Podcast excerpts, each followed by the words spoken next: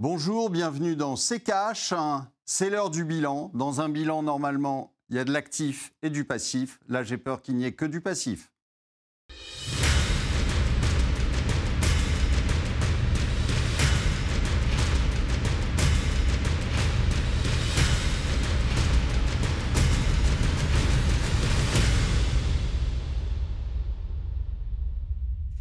Bonjour à tous et bienvenue dans Cash. C'est l'un des thèmes majeurs du débat à quelques mois de la présidentielle.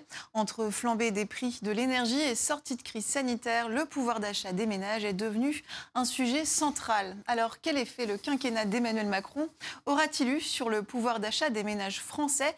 Plus globalement, on va passer en revue les mesures fiscales et sociales prises ces cinq dernières années avec vous, Olivier. Bonjour. Bonjour, Estelle. Et pour en parler, nous sommes avec Pierre Sabatier. Bonjour bonjour, vous êtes économiste, membre des Éconoclastes et président du cabinet PrimeView. Bienvenue bonjour dans Estelle, Bonjour, bonjour Pierre. 10,2 milliards d'euros de dépenses supplémentaires pour soutenir le pouvoir d'achat des ménages français. Voici ce que prévoit le nouveau projet de budget pour 2022. Il a été adopté par l'Assemblée nationale et il poursuit son parcours parlementaire.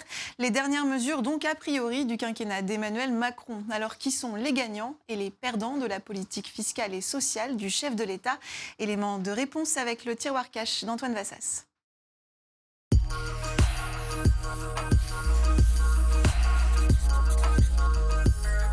Ça y est, l'heure du bilan approche. Car avec les dernières mesures du gouvernement amorcées dans le budget 2022, on a maintenant un aperçu global de l'évolution du pouvoir d'achat sur le quinquennat. Et attention, suspense, la politique d'Emmanuel Macron a profité avant tout aux plus riches. À croire qu'entendre sans arrêt Macron, président des riches, blablabla, bah en fait, c'était vrai. Selon une étude de l'Institut des politiques publiques, les 1% les plus riches ont vu leur pouvoir d'achat augmenter de 2,8% sur le quinquennat. Mieux, les 0,1%, les ultra riches, eh ben ça monte à 4%. Alors que les 5% des ménages les plus pauvres, eux, l'ont vu baisser de 0,5%. Pour ce qui est des plus aisés, cette hausse s'expliquerait par des mesures comme la transformation de l'impôt sur la fortune en impôt sur la fortune immobilière ou la mise en place du prélèvement forfaitaire unique. Pour les moins aisés, en revanche, la hausse de la fiscalité sur le tabac ou les prix de l'énergie, des domaines qui pèsent un certain poids dans leurs revenus, ont fait dégringoler leur pouvoir d'achat. Et les dernières mesures contre l'inflation et la hausse des prix de l'énergie, à quelques mois des élections, ne pourront pas inverser la tendance. Emmanuel Macron pourra toujours se consoler en se disant que, mis à part les plus pauvres, ceux qui sont le plus dans le besoin, tous les autres ont vu leur pouvoir d'achat augmenter. Une hausse moyenne globale pour tous les Français de 1,6%. Des chiffres qui font mal à l'exécutif à quelques mois de l'échéance présidentielle. Emmanuel Macron tente d'ailleurs depuis plusieurs semaines de se défaire de cette image de président des riches. Surtout lorsqu'on sait que le pouvoir d'achat est l'une des plus grosses préoccupations des Français. D'après cette étude donc, de l'Institut des politiques publiques, globalement, la majorité des Français a vu son pouvoir d'achat augmenter de 1,6% par an en moyenne depuis 2017, sauf les 5% de ménages les plus modestes, c'est-à-dire ceux qui vivent avec moins de 800 euros par mois, qui ont, eux, euh, perdu jusqu'à 0,5% de pouvoir d'achat. Pour autant, Olivier, peut-on affirmer qu'Emmanuel Macron a été le président des riches?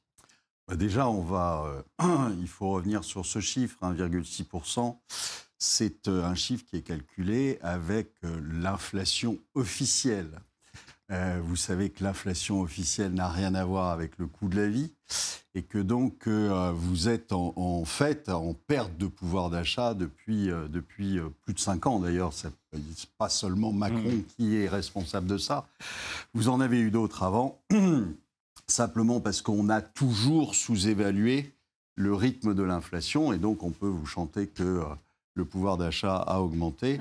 La réalité, c'est qu'il a baissé parce que vous êtes, en gros, vous avez une inflation officielle qui est à moins de 2 ou autour de 2, ça dépend des, années, qui est à moins de 2. Or, le coût de la vie, lui, augmente en général sur un rythme qui est plutôt proche de 5 à 6 donc, euh, si vous comptez l'immobilier, si vous comptez la, vraie part de l'immobilier dans l'inflation, si vous comptez euh, euh, certains secteurs qui sont on vous l'avait dit, on avait fait une, une émission sur l'inflation où on a expliqué qu'il y avait un certain nombre de techniques pour sous-évaluer l'inflation, qui est un chiffre politique, de, marketing politique, et donc euh, ce qui permet de vous annoncer fièrement que vous avez eu un pouvoir d'achat qui a augmenté. Or, c'est faux, malheureusement.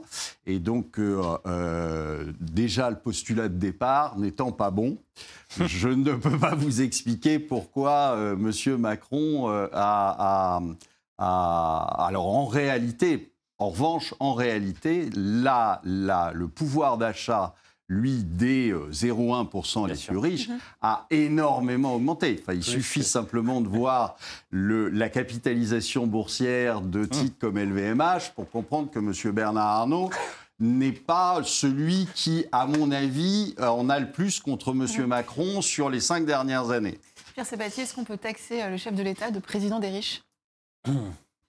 La réponse est oui, de manière évidente, mais en, en soi, c'est plutôt capital versus travail. Et donc ça revient presque à un, débat, euh, enfin un héritage de son prédécesseur, hein, puisqu'il avait vraiment érigé la notion de conflit entre capital et travail, un peu comme de manière un peu désuète, hein, puisque c'était un débat des années 70, euh, du temps du communisme versus capitalisme. Mais là, pour le coup, le vrai sujet, c'est que les Gilets jaunes, ils auraient dû être le lendemain de son élection, quasiment dans la rue. Parce qu'effectivement, avec la flat tax, hein, la flat tax, c'est quoi? C'est ben, grosso modo refaire de la France, euh, pas un paradis fiscal, je n'irai pas jusque-là, mais en, ter- en termes de taux d'imposition euh, marginal sur les revenus du capital, en fait, un, un cadeau hein, associé en fait, aux plus riches, qui fait qu'on a un double phénomène. Pendant le mandat de- de- d'Emmanuel Macron, une banque centrale qui a piloté les marchés financiers pour qu'ils s'apprécient. Donc ça, on a administré les prix des actifs financiers, évidemment, que possèdent les 0,1% les plus riches. Donc ils se sont enrichis en termes de capital. Et en même temps, on a allégé la fiscalité uniquement sur ce biais, euh, sur- euh, à travers la flat tax, pour cette population-là. Donc c'est évident que le plus 4% ne traduit pas une réalité. C'est beaucoup plus que plus 4% hein, pour, pour, ces- pour ces personnes-là. Parce que, bah, voilà, on a fait le choix du capital versus le travail, parce que sur le travail, qu'est-ce qui, est- qu'est-ce qui a été fait? Absolument rien. Et donc quand vous parlez pouvoir d'achat, en fait, pouvoir d'achat, si c'est maintenir le pouvoir d'achat ou arriver à 1,6%, et encore on pourrait interroger la réalité des plus 1,6%, à travers plus de dépenses publiques, est une forme de béquille parce qu'on n'arrive pas à rémunérer plus les gens pour qu'ils disposent de suffisamment d'argent pour pouvoir vivre ou survivre, ben, concrètement, c'est un échec. Et donc, ça, ça pose en fait la question fondamentale, qu'est-ce qu'il faut pour avoir du pouvoir d'achat partagé pour la plus grande masse? Eh bien, la seule manière de faire, c'est une activité privée dynamique qui permet de distribuer des revenus suffisants pour faire face au coût de la vie. Et la réalité, c'est que sur ce plan, rien n'a été fait. Euh, Pourtant, la- on a divisé la population en 100 centiles, euh, Mhm. du plus pauvre au plus riche. On voit, euh, par exemple, avec ce graphique, euh, que ceux du 5e et 6e centile ont, par exemple, bénéficié d'une hausse de leur niveau de vie de 2% avec l'allocation de solidarité aux personnes âgées, euh, 2% de hausse aussi pour les populations entre le 10e Donc et des 16e cadeaux. centile. Avec la prime d'activité, tout n'a pas été fait que pour les, Non que mais, pour les plus non, mais ce que je veux dire, c'est que tant qu'on ne sortira pas de ce débat où, et on le voit bien à la veille des élections, c'est bizarre, on ressort le chéquier. Comme toujours. Si c'est pas acheté d'une certaine manière, alors là pour le coup pas la paix sociale, ça marche pas d'ailleurs partout, hein, mais si c'est pas acheter quelque chose, voilà, où, où une- où la proximité d'une élection amène à ce qu'on ressorte le chéquier pour justement booster un petit peu le pouvoir d'achat, mais encore une fois la question du pouvoir d'achat est une question secondaire. La question c'est quelle est l'origine des revenus des ménages pour en fait maintenir, pour assurer leur niveau de vie? Eh bien, il y a deux manières d'assurer ces revenus, ce- ce- pouvoir d'achat, c'est les revenus, je me répète, ou les cadeaux ou les soutiens. Mais imaginez bien qu'à terme, les soutiens ne pourront pas être maintenus de manière éternelle. Quand vous parlez en fait de primes pour le logement, de primes d'activité, etc., tout ça sont des béquilles publiques parce qu'on n'arrive pas à avoir une économie privée qui génère suffisamment de richesse pour rémunérer bien tout le monde. Donc, vous faites dire ce que vous voulez aux chiffres, mais c'est facile de dire on augmente le pouvoir d'achat et encore, hein, il faudrait rentrer dans le détail, comme le faisait Olivier tout à l'heure, mais c'est facile de dire on augmente le pouvoir d'achat en faisant des chèques publics. Parce que le chèque public, c'est vous qui faites un chèque, c'est Olivier qui fait un chèque, c'est moi qui fais un chèque. On ne pourra peut-être pas faire des chèques en permanence. Donc d'une certaine manière, la question fondamentale, ce n'est pas le niveau de pouvoir d'achat aujourd'hui, c'est la capacité à le maintenir durablement dans le temps à un niveau suffisant. Et donc si on utilise le levier de la, de la dette publique, de la dépense publique, donc de la dette publique pour le faire, une chose est certaine, c'est que dans l'horizon de 5 à 10 ans, on ne pourra plus le faire. Donc on aura soutenu artificiellement pendant un temps, parce qu'on a dans l'incapacité de générer suffisamment de richesse, je me répète, pour distribuer des revenus suffisants à l'ensemble de la population, en faisant, en instaurant des béquilles publiques qui ne sont pas pérennes. Donc concrètement, c'est reculer pour mieux sauter. La réalité de la capacité de l'économie française à distribuer suffisamment de revenus à l'ensemble de sa population pour qu'elle vive correctement, c'est qu'elle se dégrade. C'est ça la réalité. Olivier, une réaction? Bah, c'est un jeu de bonne taux, en fait. Parce que euh, qui paye C'est nous. Donc, euh, quand vous faites de la dette pour euh, justement faire des chèques, hein, les chèques, c'est nous qui les faisons au final. Alors, peut-être pas tout de suite. Mmh. C'est bien l'intérêt de la dette, d'ailleurs, c'est que ça vous permet de décaler les choses. Mais ça veut dire qu'à un moment ou à un autre, la, la, la, dette va revenir en impôts et donc ça fera baisser le pouvoir d'achat de certains. La dette fera l'objet de la prochaine émission, euh, Olivier. Oui, c'est la mère mais justement, c'est le, le sujet, c'est-à-dire que c'est bien de distribuer des cadeaux, mm. mais si, si les cadeaux étaient distribués par euh, un, un, un Chinois, d'accord? Mais Là, en fait, on nous oblige à donner les cadeaux. C'est-à-dire que c'est nous qui les faisons, les cadeaux. Et on nous dit, mais euh, c'est pour pour vous protéger. Bah oui, mais moi je veux choisir euh, de me protéger à, tel ou tel moment, mais j'ai pas besoin de l'État pour me dire euh, à un moment, eh bien on va bloquer les prix sur euh, sur le gaz, on va vous donner un chèque qui va correspondre à un plein. Hein. donc je vous rassure, c'est pas pas ça qui va changer la vie des gens, mais tout ça, on sait bien que c'est pour acheter des voix, c'est pas pour autre chose. D'accord? Donc il achète des voix, clairement. Et, euh, mais simplement, il y a un moment où il va falloir sortir la carte bleue pour les payer, ces cadeaux. Et hum. qui va les sortir? Et quand on va les sortir? Alors évidemment, après les élections, je vous rassure. Donc, euh, euh, mais on les sortira de toute façon. Et revenons à cela tout de même, ça traduit quand même c'est pour ça qu'il ne faut pas se tromper de débat. Le vrai sujet, c'est la capacité de créer les conditions d'expression du potentiel de nos concitoyens et de nos entreprises pour créer de la richesse naturellement sans qu'on ait justement à activer une machine à imprimer des billets de banque pour les distribuer pour que les gens survivent. Mhm. Mais la réalité, c'est que c'est quand même, on fait face à l'échec patent de notre économie à créer, à, s'autosuffire en termes de création de richesse. Euh, c'est quand même, on fait face à l'échec de nos filières d'approvisionnement. C'est-à-dire que des années, alors c'est pas que Macron, mais enfin, c'est quand même des décennies d'échecs Quant, au fait qu'on a suivi de manière euh, assez euh, moutonnière tout ce qu'a fait tout le monde en délocalisant et tout, tout, pourquoi pas certaines choses, mais pas tout. Et on se rend compte qu'aujourd'hui, on a des problèmes d'approvisionnement sur des choses qui sont centrales, stratégiques, en fait, dans notre pays. Aujourd'hui, on n'en dispose plus. C'est pareil pour l'énergie. Là encore, on parle de notre dépendance aux autres euh, en termes d'énergie fossile. C'est nouveau, ça Ça fait des années, des décennies. Je rappelle tout de même que les années 70 et notre investissement dans le nucléaire étaient une conséquence du pic pétrolier de l'époque. C'était il, y a quoi Il y a 40 ans, 50 ans? Eh bien, On n'a rien fait depuis. Et donc on se retrouve dans la même situation, ex post, de dépendance aux autres. Dire que tout ça, c'est quand même l'échec. Et donc, pour faire face à cela, qu'est-ce qu'on fait? Eh bien, on fait de la dette pour donner des chèques aux gens, pour payer un plein, un plein qui sera loin d'être suffisant pour faire face à la hausse des prix. Tout ça, à un moment donné, quand on parle de diagnostic et de bilan, euh, il n'y a pas de, diagnostic ou de bilan qui est, qui est optimiste ou pessimiste. Il y a un diagnostic réaliste. Et donc il faut poser euh, euh, ce diagnostic, réaliste de l'échec global de notre économie à créer suffisamment d'activités pour s'autosuffire et du fait que depuis des années et des décennies, en gros, on fait des chèques en blanc euh, en termes de dépenses publiques pour, en gros, maintenir cette situation de déséquilibre stable. En fait, vous êtes en train de nous dire que peu importe que la politique fiscale et sociale menée hum par le quinquennat de Macron, au final, les dés sont déjà achetés. Ce que vous êtes en train de nous dire C'est tant qu'on n'aura pas euh, euh, remis l'église au milieu du village, à savoir, euh, on dit que pour qu'une société affiche de la croissance à travers son tissu économique privé qu'elle doit le faire, et pas en finançant avec de la dette publique cette activité, eh bien concrètement, nous ne faisons que reculer pour mieux sauter. C'est-à-dire que le mur que nous sommes en, en, train de construire, de plus en plus près, c'est un mur de dette qu'il faudra à un moment donné affronter. Donc, parce qu'on n'est pas en capacité de poser le bon diagnostic et donc le bon traitement, un traitement euh, réaliste, et eh bien, concrètement, on, utilise des artefacts à travers de la dépense publique, les montants que vous avez évoqués là, mais qui s'accumulent en fait après la gestion de la crise Covid, etc., et qui font que devant nous, on a une véritable mur de dette qu'il faudra un jour ou l'autre affronter. Macron ou un autre, le résultat aurait été le même? Non, non. Non, parce que pour le coup, euh, c'est là où la casquette huissier à, merveille tout de même, c'est que euh, la, confusion des genres euh, la, et, la, et, la, flat tax, hein, euh, ce que j'appelais le prévalement forfaitaire mm. unitaire, c'est Macron qui l'a fait. Ça m'étonnerait que d'autres l'aient fait. On va en reparler justement de la flat tax, ce sera juste après la pub.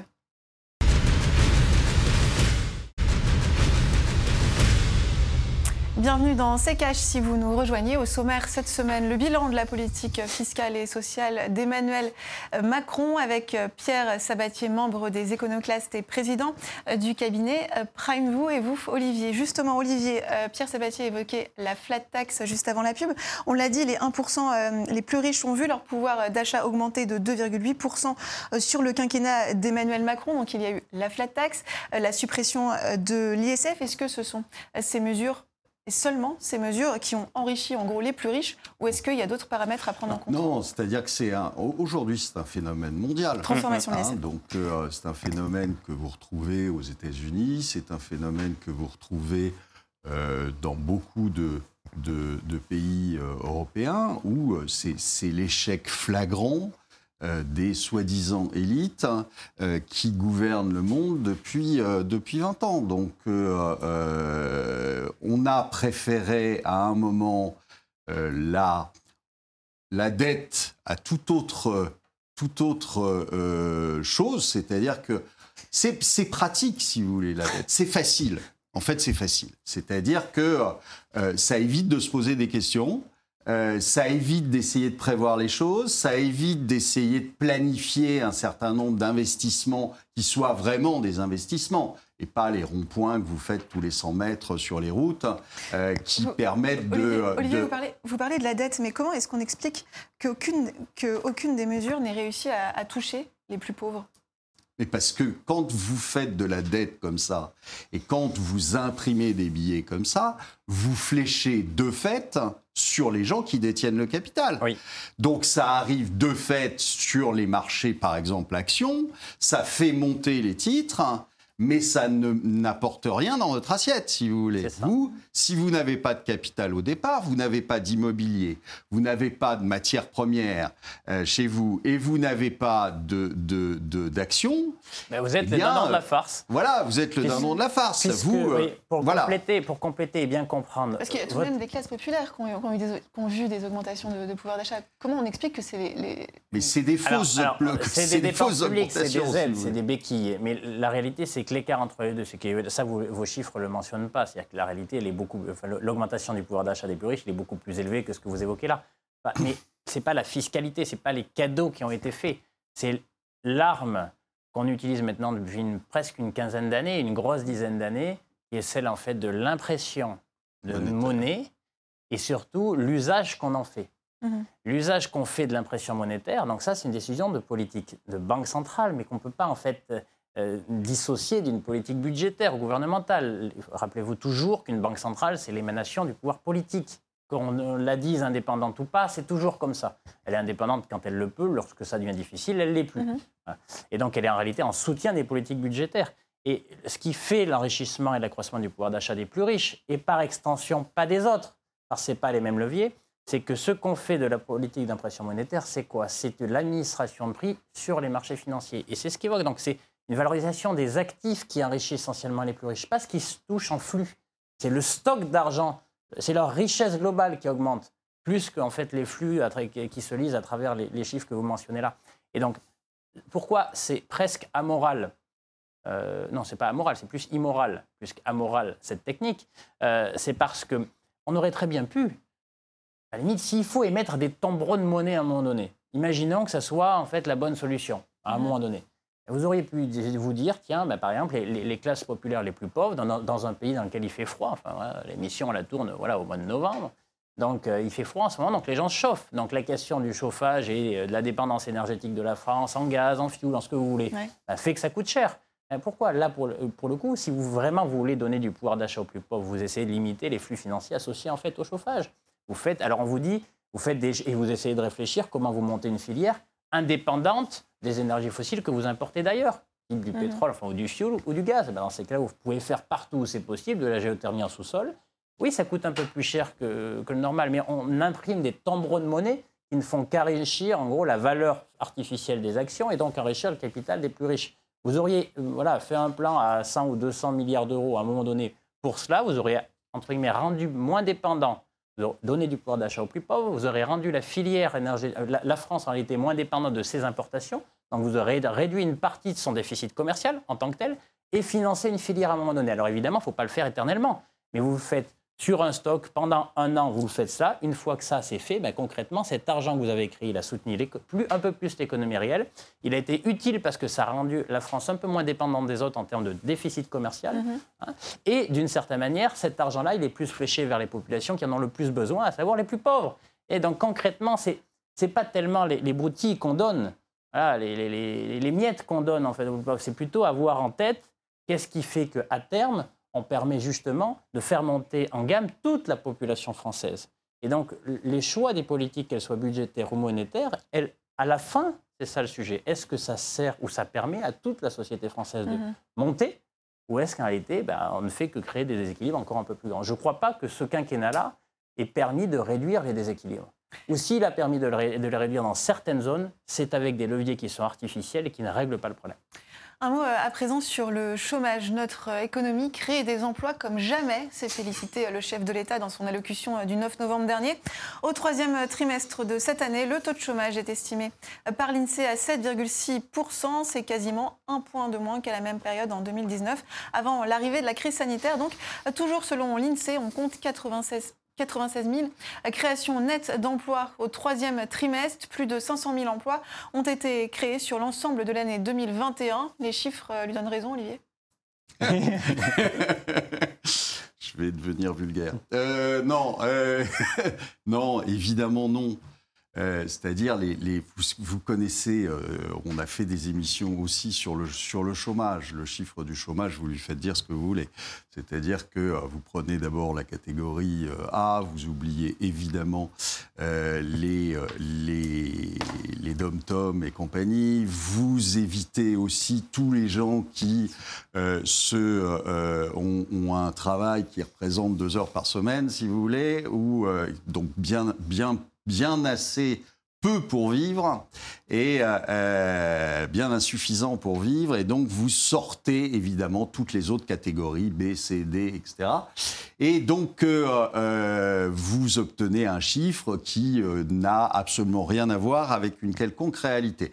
Vous avez la même chose qui se passe aux États-Unis, où on vous dit qu'on est au plein emploi, et puis quand vous regardez réellement les chiffres, malheureusement, vous êtes très, très, très, très loin du plein emploi.